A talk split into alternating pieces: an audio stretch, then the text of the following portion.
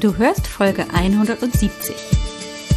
Hallo und herzlich willkommen hier zum Podcast Raus aus dem Hormonchaos. Mein Name ist Alex Broll. Ich bin Heilpraktikerin, Coach, angehende Ärztin und vor allem Hormonexpertin. Es ist so schön, dass du hier bist, dass du eingeschaltet hast und wir wieder ein wenig Zeit miteinander verbringen können. Komm, lass uns gemeinsam schauen, was du tun kannst, um deine Gesundheit wieder selbst in die Hand zu nehmen. Ganz besonders, wenn deine Hormone aus dem Gleichgewicht geraten sind. Und manchmal haben die Erkrankungen, mit denen man sich zu tun hat, offensichtlich erstmal gar keinen Hinweis, dass es sich um ein Hormonproblem handelt. So kann das tatsächlich auch beim sogenannten Lichensklerosus sein. Und darüber möchte ich heute gerne mit dir sprechen, was es ist und vor allem, was du dagegen tun kannst. Hallo, herzlich willkommen. Ach, wie schön, dass wir wieder ein bisschen Zeit miteinander verbringen können. Ich hoffe, du findest es genauso cool wie ich, dass wieder so ein bisschen Normalität in dieses Podcast-Leben reingekommen ist und wir uns regelmäßig hören. Ich find's schön. Ich mochte das schon vor drei, vor fünf oder jetzt eben auch vor einem Jahr. Tja, und dann brauchte ich eine kleine Pause oder wurde irgendwie in die Pause gezwungen. Aber es ist umso schöner, dass ich wieder meinen Weg zurück zu dir in dein Ohr gefunden habe. Das freut mich sehr. Der Lichensklerosus. Was ist denn das überhaupt? Vielleicht kennst du die Erkrankung auch unter dem Begriff Weißfleckenkrankheit oder auch Lichenalbus oder auch Graurosis vulve.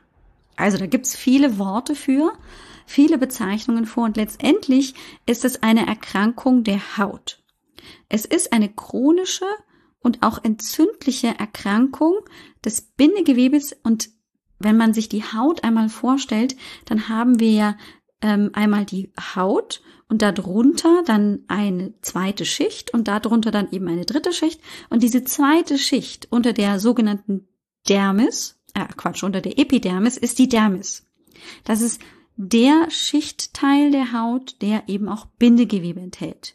Und genau dort kommt es zu einer chronischen Entzündung.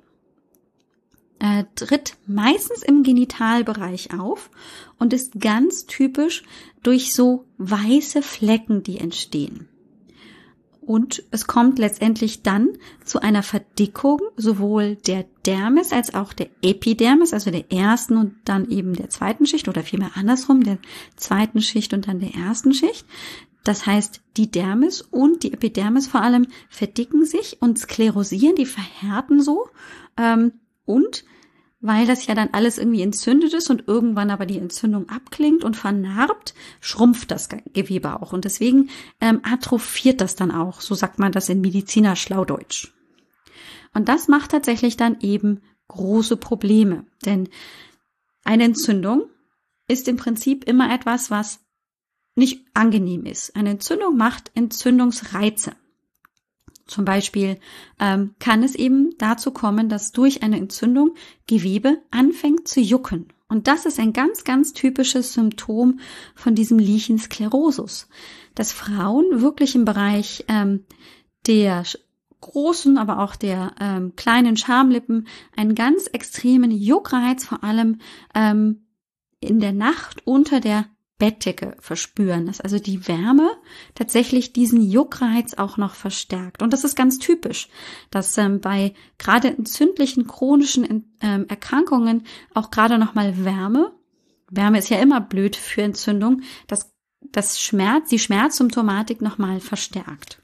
So, das heißt, wir haben einmal schon ein Symptom, womit man ähm, den Lichensklerosus in Verbindung bringen kann, nämlich den Juckreiz.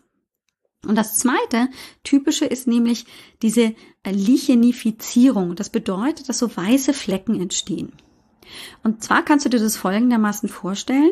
In dieser Epidermis, also in der ersten Hautschicht ähm, deiner Haut, da haben wir sogenannte Melanozyten. Das sind praktisch die ähm, Zellen, die die Haut pigmentieren. Und die gehen kaputt durch die Entzündung. Und dadurch kommt es eben zu einer Hypopigmentierung und deswegen zu einer äh, Weißfärbung der Haut. Und weil eben alles praktisch chronisch immer und ewig entzündet ist ähm, und dass das Gewebe aber eben auch nicht ewig und immer verträgt, kommt es dann eben zu einer Verdickung. Es wird dicker, aber gleichzeitig eben auch härter. Ähm, das kann man dann eben auch spüren. Und weil aber auch ähm, Gewebe grundsätzlich kaputt geht dadurch, also richtige Hautzellen kaputt gehen, kommt es zur Narbenbildung und das ist dann so ein Schrumpfen. Und so kann es auch dazu kommen, dass wirklich also zum Beispiel ähm, der Vaginaleingang ähm, sich deutlich verengt und ähm, es zu Schrumpfungen wirklich ähm, im Bereich der großen und kleinen Labien ähm, praktisch sich manifestiert und das ganze, äh, der ganze Genitalbereich wirklich so zusammenschrumpft. Im Extremfall. Nur wenn man im Prinzip ähm, letztendlich nicht so wirklich frühzeitig was dagegen macht. Tritt eben gerne im mittleren bis höheren Lebensalter auf, kann aber auch bei Kindern oder auch bei jungen Erwachsenen auftreten. Häufiger bei Frauen, aber auch bei Männern. Und woher kommt's? Keine Ahnung im Prinzip. Man hat einige Vermutungen und ganz vorne mit dabei ist das Thema ähm, Autoimmunerkrankungen, das also offensichtlich im Immunsystem, das ja eigentlich nicht körpereigenes Gewebe angreifen soll, etwas schiefgelaufen ist und dann eben bestimmte Zellen, die dort äh, im Genitalbereich sitzen, eben angegriffen werden und es dort eben zu einer chronischen Entzündung kommt. Man vermutet aber auch, und das ist ja auch irgendwie nachvollziehbar, dass es schon auch hormonelle Hintergründe haben kann, ähm, weil es eben vor allem postmenopausal bei den Frauen auftritt. Also scheint es ja schon irgendwie einen hormonellen Zusammenhang zu geben. Infektionen können auch mal äh, oder werden auch diskutiert, dass möglicherweise bestimmte Infektionen im Genitalbereich damit verantwortlich gemacht werden könnten. Und eine genetische Prädisposition wird auch immer diskutiert. Ähm, da gibt es aber noch wirklich keine klare Aussage zu. Das Thema mit den Autoimmunerkrankungen ist aber schon sehr vorne mit dabei und häufig fällt eben auch auf, dass ähm, Frauen vielleicht andere ähm, Autoimmunreaktionen vielleicht auch schon haben ähm, oder auch das vielleicht ähm, in der Familie auftritt. Dass vielleicht nicht die gleiche Erkrankung, liegende Sklerosis auftritt, aber ähm, eben eine andere Autoimmunerkrankung. Wo es genau auftritt, habe ich schon so ein bisschen erklärt, nämlich vor allem äh, im Bereich der Vulva ähm, an der Klitoris auch sehr gerne. Ähm, und das ist natürlich katastrophal, wenn wir uns vorstellen, dass also die Klitoris oder praktisch der vordere Anteil der Klitoris davon betroffen ist und auch ähm, eben sklerosiert, verdickt oder auch atrophiert. Ähm, schließlich ist das äh, ein ganz, ganz wichtiger Teil für unser Lustempfinden. Ähm, und das ist natürlich ähm, damit dann ähm, oft auch in Gefahr. Bei den Männern ist es oft direkt dann auch ähm, am Penis, an der Glanz äh, oder der Vorhaut oder bei beiden Geschlechtern auch perianal, also im Übergang ähm, im Prinzip im Dammbereich. In seltenen Fällen kann das auch mal extragenital vorkommen, am Körperstamm oder in den Schulterblättern. Da ist es tatsächlich dann auch umso schwieriger zu diagnostizieren, ähm, weil es halt eigentlich ähm, oft in den Köpfen gerade der behandelnden Ärzte nur im Genitalbereich verortet ist. Wie merke ich jetzt also, dass ich von so einem Lichensklerosus betroffen bin? Also ganz häufig beginnt letztendlich die Erkrankung mit so einer flächigen Rötung an verschiedenen Stellen, zum Beispiel rund um die Vulva oder an der Klitoris.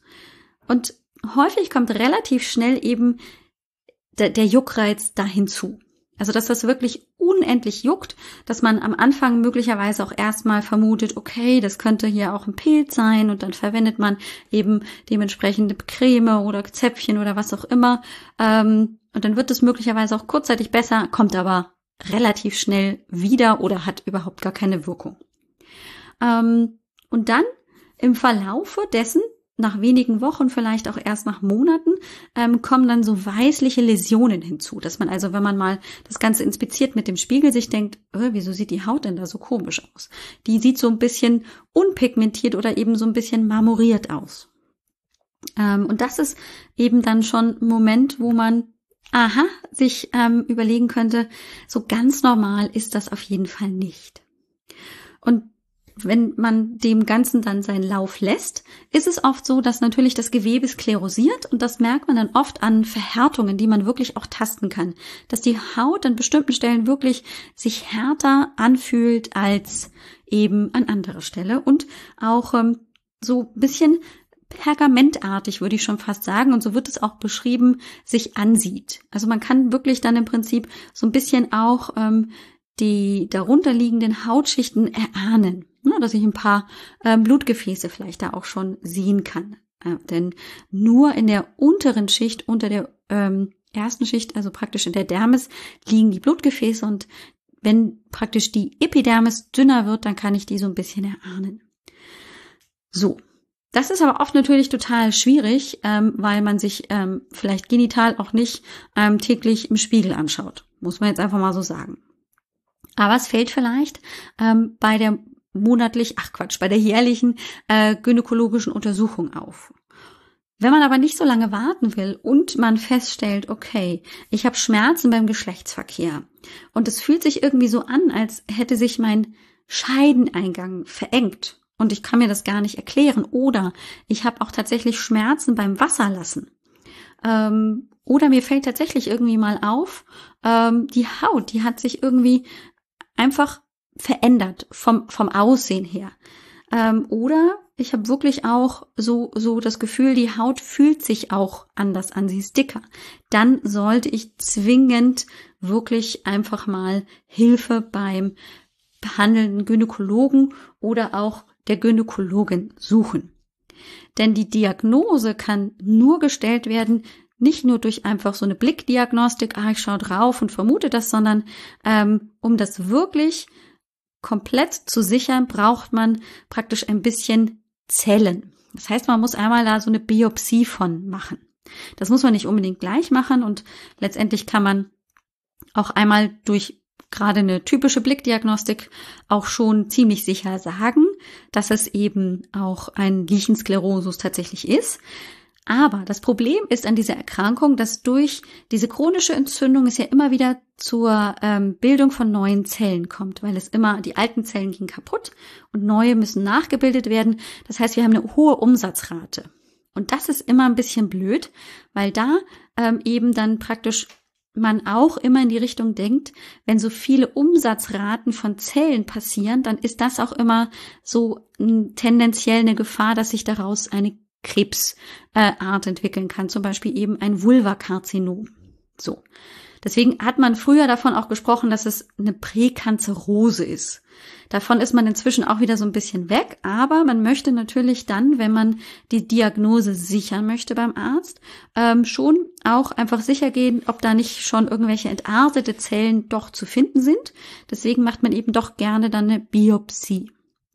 Das heißt, man würde dann eben so ein bisschen Gewebe rausstanzen und dann könnte sich der Pathologe das anschauen ähm, und dann eben das aber auch, selbst wenn da keine entarteten Zellen sind, was ja immer äh, wir uns alle wünschen, aber eben bestimmte ähm, Hinweise eben feststellen, die für einen Lichensklerosus im Prinzip ganz typisch sind.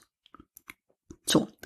Ähm, wenn man das nämlich dann hat, dann ist auch ähm, gerade, wenn man konventionell das Ganze therapiert, der Weg klar. Und zwar ähm, ist es so, dass man ähm, konventionell bei Autoimmunerkrankungen die hautmäßig lokalisiert sind, gerne mit Glukokortikoiden, also mit Cortison arbeitet, dass man dann wirklich lokal auf die Stellen aufträgt. Und zusätzlich ähm, dann eben aber auch direkt mit stark rückfettenden Salben und Cremes arbeitet. Das heißt, einerseits will ich die Entzündung mit diesen ähm, Cortisonpräparaten reduzieren und zum anderen möchte ich aber auch der Haut wieder ähm, Pflege und Feuchtigkeit geben, damit praktisch auch die Barrierefunktion gestärkt wird. Man versucht natürlich auch ähm, dann andere Reizungen ähm, zu vermeiden, dass man also auch ähm, eben nicht besonders schwitzt, beziehungsweise die schwitzenden Klamotten nicht lange ähm, trägt, damit eben auch das nicht zusätzlich reizt, etc. Aber ähm, ich sag mal, der konventionelle Weg ähm, des Gynäkologen wird sein, da einfach auch Cortison drauf zu geben, was letztendlich ein guter Beginn ist. Das sage ich einfach so, wie es ist, weil wir wollen ja die Entzündung erstmal reduzieren. Und das wollen wir schnell tun, damit die Haut nicht noch länger ähm, so atrophisch und sklerosierend reagiert. Wir wollen praktisch den Prozess, der sich entwickelt, der dazu führt, dass Haut eben sich auch so zusammenzieht und das ist dann ne-, eben nicht mehr reversibel. Das wollen wir möglichst schnell verhindern. Das heißt, ähm, ein guter erster Schritt oder auch im Schub kann sein, wirklich mit einer Cortisoncreme zu arbeiten, um die Entzündung zu reduzieren. Und später kann es dann allerdings auch sehr, sehr schlau sein, eben noch ergänzend dazu ähm, bestimmte Schritte weiterzugehen. Das kann zum Beispiel sein, wirklich, wenn ich davon ausgehe, dass es autoimmunbedingt ist, wirklich auch das Immunsystem zu regulieren. Und ähm, das kann man zum Beispiel mit Nährstoffen sehr, sehr gut machen.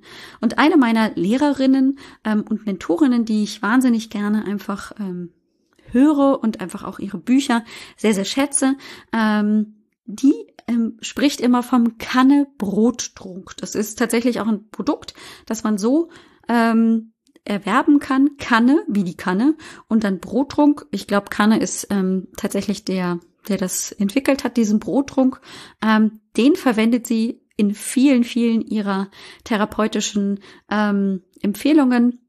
Und das kann letztendlich sogar eben auch lokal als Auflage, als ähm, eben hier Tinktur aufgetragen werden und aber eben auch innerlich angewandt, werden. Also das ist ähm, eine ganz, ganz tolle Sache, ähm, die man idealerweise am besten natürlich schon auch mit einem Therapeuten, einer Therapeutin zusammen ähm, eruieren sollte, ob das dann auch der richtige Weg ist. Aber ich habe hier eben wirklich viele Möglichkeiten. Und ich hatte ja gerade schon erwähnt, dass es wichtig ist, auch im Prinzip rückfettend zu arbeiten, um die ähm, Hautbarriere zu stärken. Und da kann ähm, auch ganz wichtig sein, wirklich mit Omega-3-Fettsäuren und mit auch dem ähm, fetthaltigen Vitamin E zu arbeiten, zum Beispiel als Nachtkerzenöl. Beides kann man sehr, sehr gut oral, zum Beispiel auch direkt zum Essen einnehmen, in Kapselform ganz oft oder eben auch auf den Salat oder ähm, in verschiedener Art und Weise und hat eben dann diesen ähm, sehr stabilisierenden Effekt auf die Zellmembran. Und letztendlich hat auch die Barrierefunktion mit einer stabilen Zellmembran ganz viel zu tun. So. Physikalisch kann ich natürlich nicht nur den Kanne Brottrunk verwenden, sondern ich könnte auch zum Beispiel mit Auflagen oder Sitzbädern, ähm, zum Beispiel mit Heilerde arbeiten. Auch das geht, ähm, denn gerade Heilerde wirkt, wirkt auch ähm, entzündungsreduzierend und eben aber auch stabilisierend auf die Hautbarriere. Und du hörst es mich immer, immer wieder erzählen, aber Deine Gesundheit steckt eben auch im Darm und es schadet auf keinen Fall, auch den Darm mit anzugucken, vielleicht eine Mikrobiomanalyse zu machen ähm, und dann aufgrund der Ergebnisse wirklich mit Probiotika, mit Symbiotika zu arbeiten. Das lege ich dir wirklich, wirklich sehr ans Herz. Das solltest du auf keinen Fall unterschätzen. Ähm, ja, es gibt auch andere ähm, gute Herangehensweisen, die Kollegen zum Beispiel von mir ähm, im Heilpraktikerbereich anbieten, mit Eigenbluttherapie, die auch eben das Immunsystem regulieren sollen. Ähm, es gibt auch ganz viele Pflegeprodukte, die man auch oft vaginal ähm, verwenden kann als Zäpfchen, zum Beispiel Rosenzäpfchen mit Rotklee oder eben ähm, wirklich Öle, die ähm, aus verschiedensten ätherischen Ölen, auch mit ähm, verschiedenen Basisölen ähm, eben verarbeitet wurden und ganz gezielt eben zum Beispiel auch für den Lichensklerosus angemischt werden. Da ist ähm, eine ganz, ganz tolle Anlaufstelle, zum Beispiel die Bahnhofapotheke in Kempten. Die kennst du vielleicht schon, weil ich sie hier im Podcast schon mal erwähnt habe oder du vielleicht auch ähm, schon früher auch ähm, die Ingeborg Stadelmann ähm, kennengelernt hast als Buchautorin der Hebammen-Sprechstunde und die Bahnhofapotheke und die Ingeborg Stadelmann, die arbeiten jetzt schon wirklich sehr, sehr lange zusammen. und haben eben auch nicht nur für die Wöchnerin und für die Schwangere ähm, eben tolle Mischungen zusammengestellt, sondern inzwischen eben auch das Sortiment deutlich erweitert auf eben auch die Wechseljahre, die Menopause. Und das kann ich schon wirklich, wirklich sehr empfehlen. Zum Schluss noch ein klein wenig Ausblick. Wie verläuft das jetzt mit der Erkrankung? Also, konventionell betrachtet ähm, sprechen wir hier von einer chronischen Entzündung, die in der Regel ähm, sich eben nur so weit zurückdrängen lässt, dass eben vielleicht kein neuer Schub entsteht, aber wir uns einfach schon klar machen müssen, ähm, all die Haut, die letztendlich vernarrt ist, schon in dem Prozess der chronischen Entzündung und Veränderung der Haut, die lässt sich nicht mehr zurückbringen in den normalen Zustand, wie er vorher war. Das ist leider so. Aber ich kann natürlich mit ähm, einer gesunden Lebensweise, mit vielleicht dem Herausarbeiten, was könnte vielleicht auch noch ein Trigger sein, der diese Autoimmunreaktion oder die Entzündungsreaktion noch zusätzlich verstärkt, damit auch nochmal den erneuten Entzündungsschub ähm, eben verhindern, weil ich das dann eben nicht mehr tue. Konventionell medizinisch würde man wahrscheinlich sagen, ähm, dass man das Ding nicht mehr los wird und eben jedes Mal gucken muss, dass man bei, nach, bei einem neuen Schub möglichst schnell auch mit einem Cortison arbeitet. Und ich würde mich an der Stelle hier anschließen und sagen, also ja, jeder Schub, der aktiv und mit massivem Juckreiz und mit den ersten Veränderungen einhergeht, sollte schnell wirklich mit einem Cortisonpräparat behandelt werden für diese Zeit der extremen akuten Entzündung. Das heißt, nach wenigen Tagen sollte das eigentlich auch wieder zurückgehen. Oder spätestens nach, ich sag mal, drei bis vier Wochen ähm, sollte man dann auch mit ähm, der Cortisongabe deutlich reduzieren und ausschleichen und dann eben vor allem wieder mit den pflegenden Maßnahmen arbeiten. Und immer ist ganz wichtig, dass ich eben nicht nur die Cortisoncreme zur Entzündungsreduktion verwende, sondern auch gleichzeitig wirklich immer an die Pflege denke. Also an die Rückfettung, an die Pflege mit hochwertigen Ölen, um der Haut in ihrer Barrierefunktion zu helfen. Das ist ganz, ganz wichtig. Ähm, wichtig ist auch, dass ich schon auch hier die regelmäßigen Kontrolluntersuchungen beim Gynäkologen, bei der Gynäkologin in Anspruch nehme, damit da einer mal wirklich auch mit einem äh, geschulten Blick, Blick drauf schaut und ähm, vielleicht auch dokumentiert hat, wie war es das letzte Jahr, um einfach auch Veränderungen, die eben in Richtung ähm, Krebs hindeuten könnten, frühzeitig einfach auch ähm, dann zu sehen, zu erkennen und dann eben auch dagegen vorgehen zu können. Und damit wären wir mit dem, wie ich finde, doch recht wichtigen Thema Lichensklerosis so im Ansatz erstmal zu Ende. Mir ist tatsächlich super wichtig, dass du einfach mal mit den Informationen auch ähm, zum Gynäkologen gehen kannst und einfach mal nachfragen kannst, könnte das da denn sein? Therapeutisch würde ich dir immer empfehlen, dir ähm, gerade wenn du ähm, eben unterstützend auch mit alternativen ähm, Wegen, Therapiemöglichkeiten arbeiten möchtest, wie zum Beispiel ähm, einer Darmsanierung oder eben auch mit Nährstoffen arbeiten möchtest, dass du dir dann wirklich auch eine kompetente Hilfe an deine Seite holst, wie eben ähm, einen Heilpraktiker oder auch wirklich einen ganzheitlich arbeitenden ähm, Mediziner.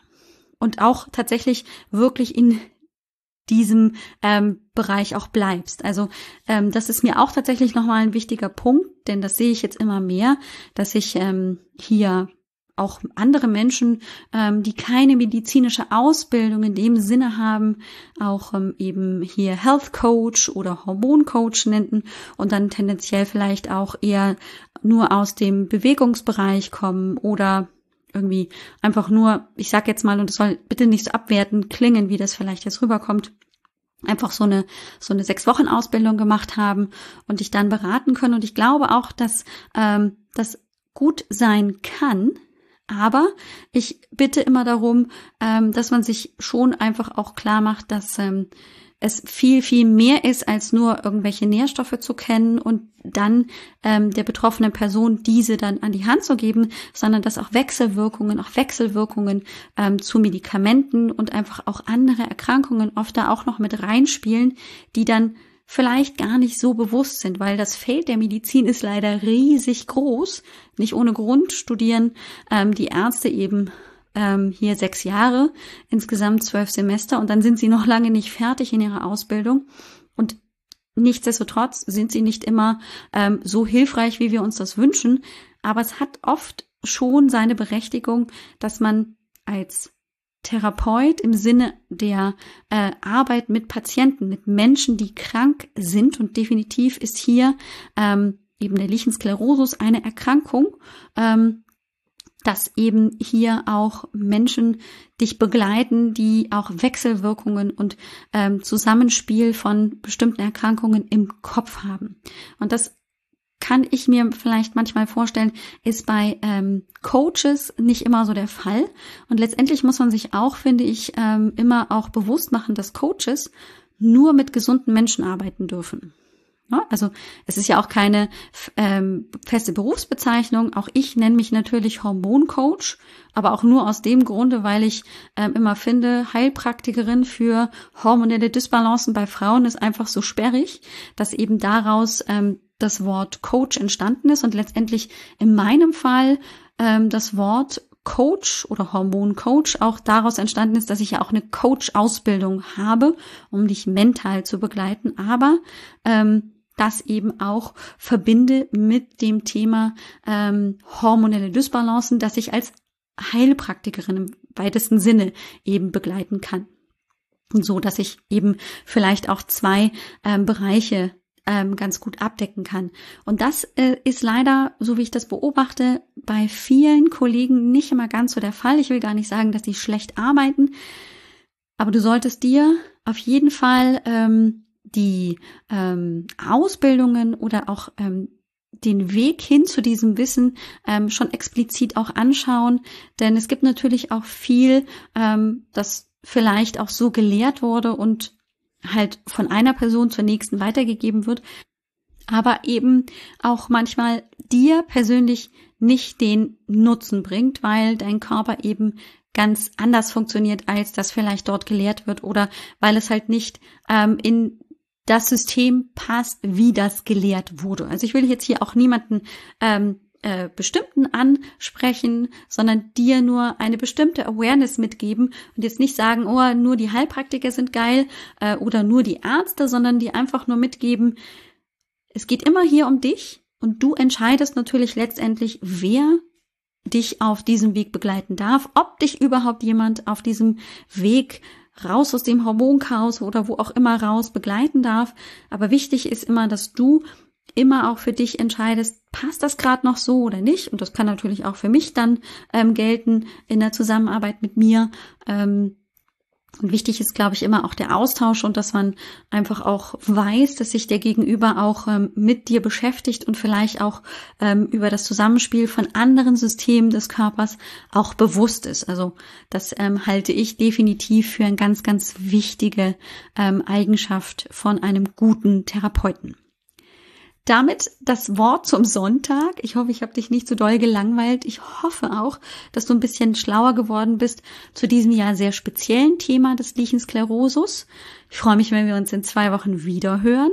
Wie immer lade ich dich super, super gerne ein, mir zu schreiben auf post.alexbroll.com, ob du Themenwünsche hast oder Anregungen oder auch ähm, Feedback geben möchtest. Gar kein Problem, freue ich mich sehr drüber. Und wenn du tatsächlich Interesse hast, auch an einem Hormoncoaching, kann ja sein, dann darfst du dich auch gerne melden. Dazu äh, biete ich dir dann ähm, an, dass du praktisch so ein kleines ähm, kostenfreies beziehungsweise äh, Kennenlerngespräch für null Euro, wie es ja jetzt seit neuestem heißt, ähm, dir einfach auch ähm, holen kannst. Das ist weder eine Therapie noch eine Beratung, sondern wirklich nur so ein Kennenlerngespräch, damit ich mir einen Eindruck verschaffen kann, wo liegt dein Beschwerdebild und ich dir da ein bisschen zur Seite stehen kann. Ähm, darauf freue ich mich, wenn du das tust. Ähm, das kannst du ganz einfach machen, indem du auf www.alexbroll.com-kontakt gehst. Da findest du dann direkt das Formular, kannst das ausfüllen, beschreibst auch ein bisschen vielleicht, was deine Symptomatik ist und dann schicke ich dir Terminvorschläge und dann können wir sprechen und dann kannst du entscheiden, ob das für dich passt. Kannst aber natürlich auch sagen, das passt für mich überhaupt gar nicht oder jetzt nicht oder was auch immer. Ähm, ja, das war's von mir. Dann sage ich erstmal, mach's ganz wundervoll, bis in 14 Tagen und bis dahin, ciao, ciao. Dir hat dieser Podcast gefallen? Dann wäre es großartig, wenn du diesen Podcast mit deiner 5-Sterne-Bewertung auf iTunes unterstützt.